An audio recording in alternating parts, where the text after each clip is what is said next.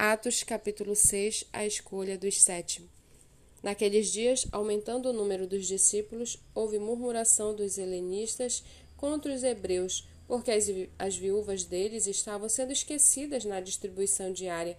Então os doze convocaram a comunidade dos discípulos e disseram: Não é correto que nós abandonemos a palavra de Deus para servir às mesas.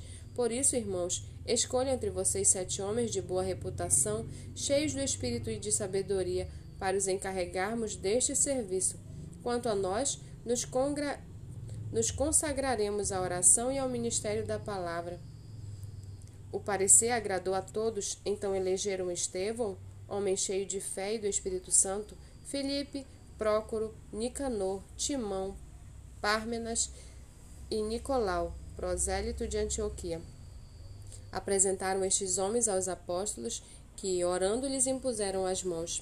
A palavra de Deus crescia e em Jerusalém o número dos discípulos aumentava, também um grande grupo de sacerdotes obedecia à fé.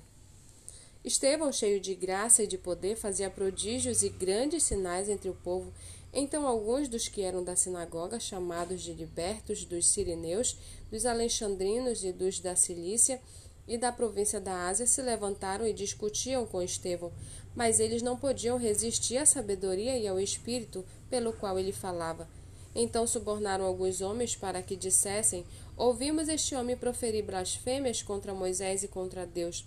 Atiçaram o povo, os anciãos e os escribas e, e investindo contra Estevão, o agarraram e levaram ao sinédrio. Apresentaram testemunhas falsas que disseram: Este homem não para de falar contra o lugar santo e contra a lei.